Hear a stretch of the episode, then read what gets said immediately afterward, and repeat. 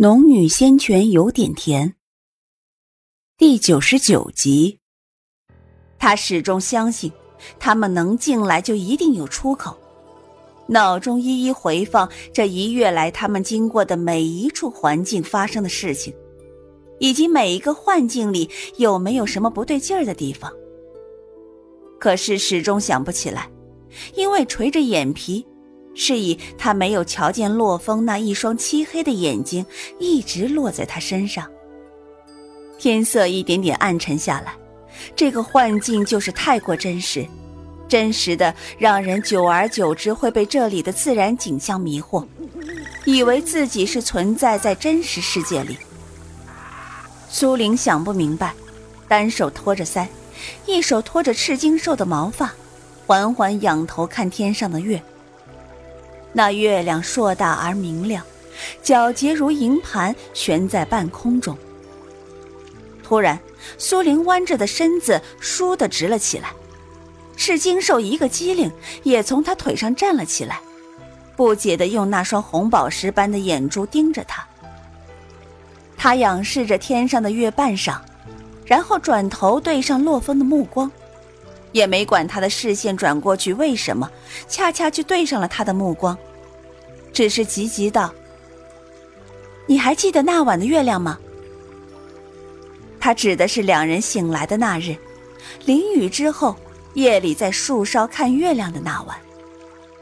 洛风不知道他要说什么，听他提到那日，想到他那日睡后的恬静安宁的面容，不由嘴角一弯，点头道。记得，那你记得那日的月亮和今日的月亮有什么不同吗？苏玲站起身来，指着那轮明月。洛风顺着他的手指看去，漆黑的眼眸眨了眨，摇头道：“看不出来有什么不同啊。”你再仔细看看。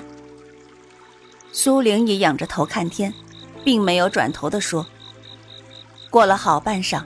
洛风犹豫的说道：“要说月亮有什么不同，好像是上面有什么东西，而四周没有星星。”你说对了，月亮上面有东西。苏玲说罢，把赤金兽放到地上，便祭出玉灵剑，也不管几人的反应。到了此刻，要想出去，他也必须要亮出修为了。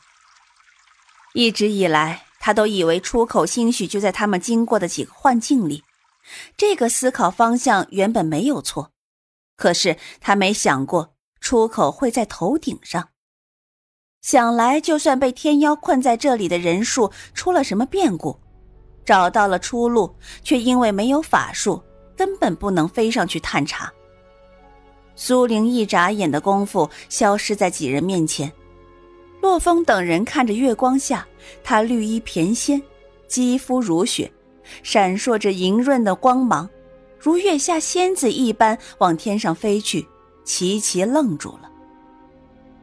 只有赤金兽看着主人离开，却不带着他，气恼地朝着天空中那个影子呜呜直叫。经过这一月的反复练习，御剑术他已经操作的十分熟练。玉灵剑也不会如当初一般发脾气，把他从剑上扔下来。他提着一口气，便跃上了中空。离月亮越近，他就看得越清楚。那轮看似硕大的月亮后，真的有东西在闪动。而这时，仔细看来，月亮原本并非真正的月亮，周围仿佛被蒙上了一层黑布。而只有这一块地方露出来，隔得远了，看起来便像一轮明月挂在空中。苏玲一口气御剑飞到那轮明月旁，这下看得清清楚楚。的确没有什么月亮，真的一个圆圆的会发光的东西嵌在这里，且这东西后面的确有什么东西在闪烁。只是太坚硬，他敲了一下没敲破。而月亮两旁还有两条通道，只是不知道通往哪里。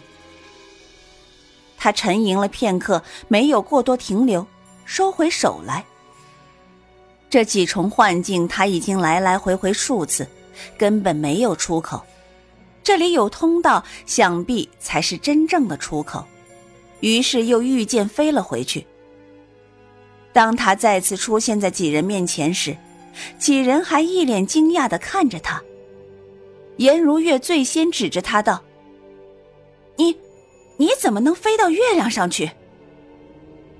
苏玲听了他的话，又抬眼看了一眼半空中那轮明月，的确，看起来好像真正的月亮。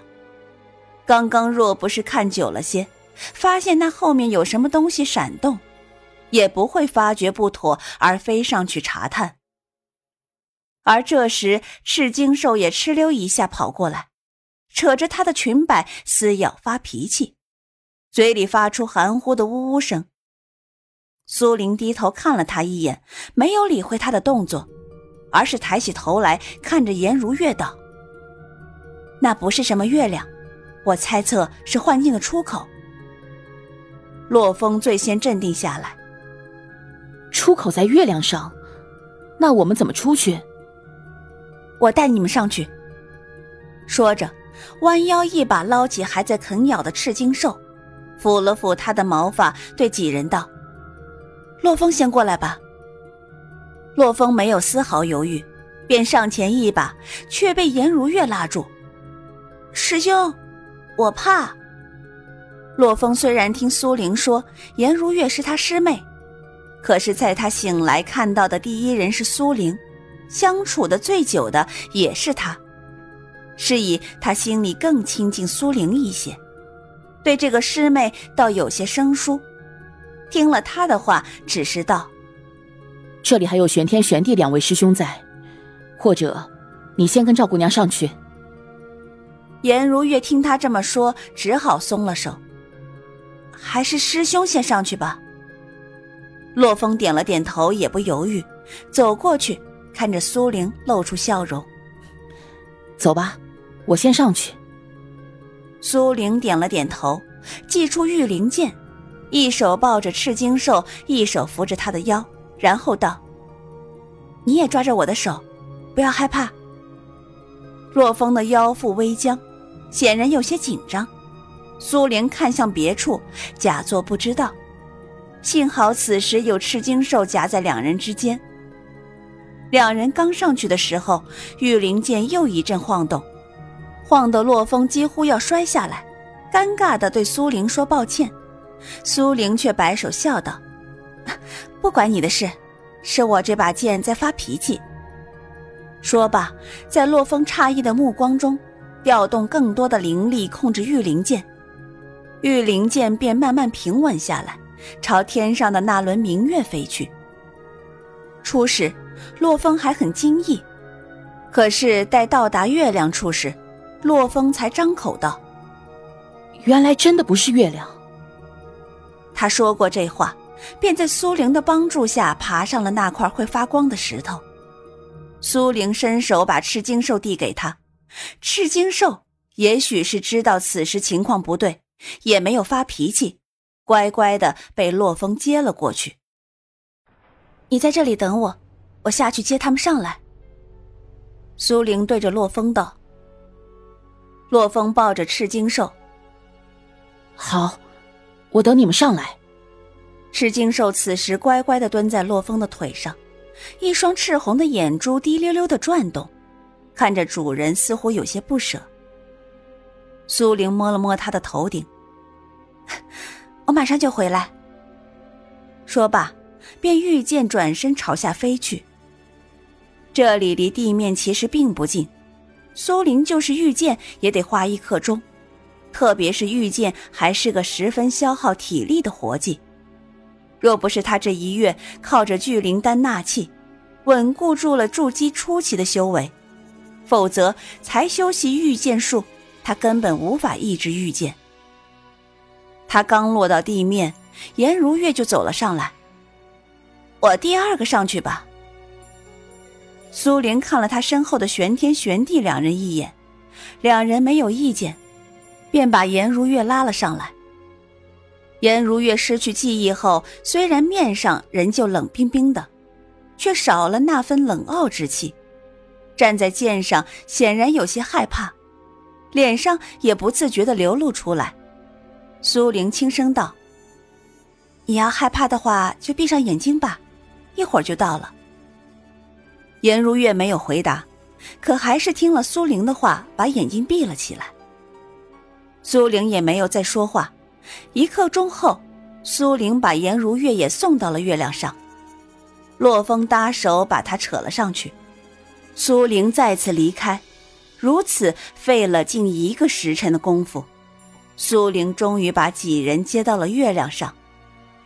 只是她却消耗了大量的灵力，一时间后继无力。于是，在踏上月亮时，便吞服了一颗聚灵丹，纳气打坐。只用了一小会儿的时间，便炼化了聚灵丹，灵气恢复如初，甚至比刚刚还充盈许多。赤金兽这才从洛风身上一跃到他怀中，苏玲伸手接着，捋了捋他的毛发，对几人道：“这里有两条路，我们先走这边，要是走不出去，再转回来走另一边，怎么样？”玄天、玄地两人点头。好，洛风也无疑义。颜如月见洛风无疑义，自然更没有疑义。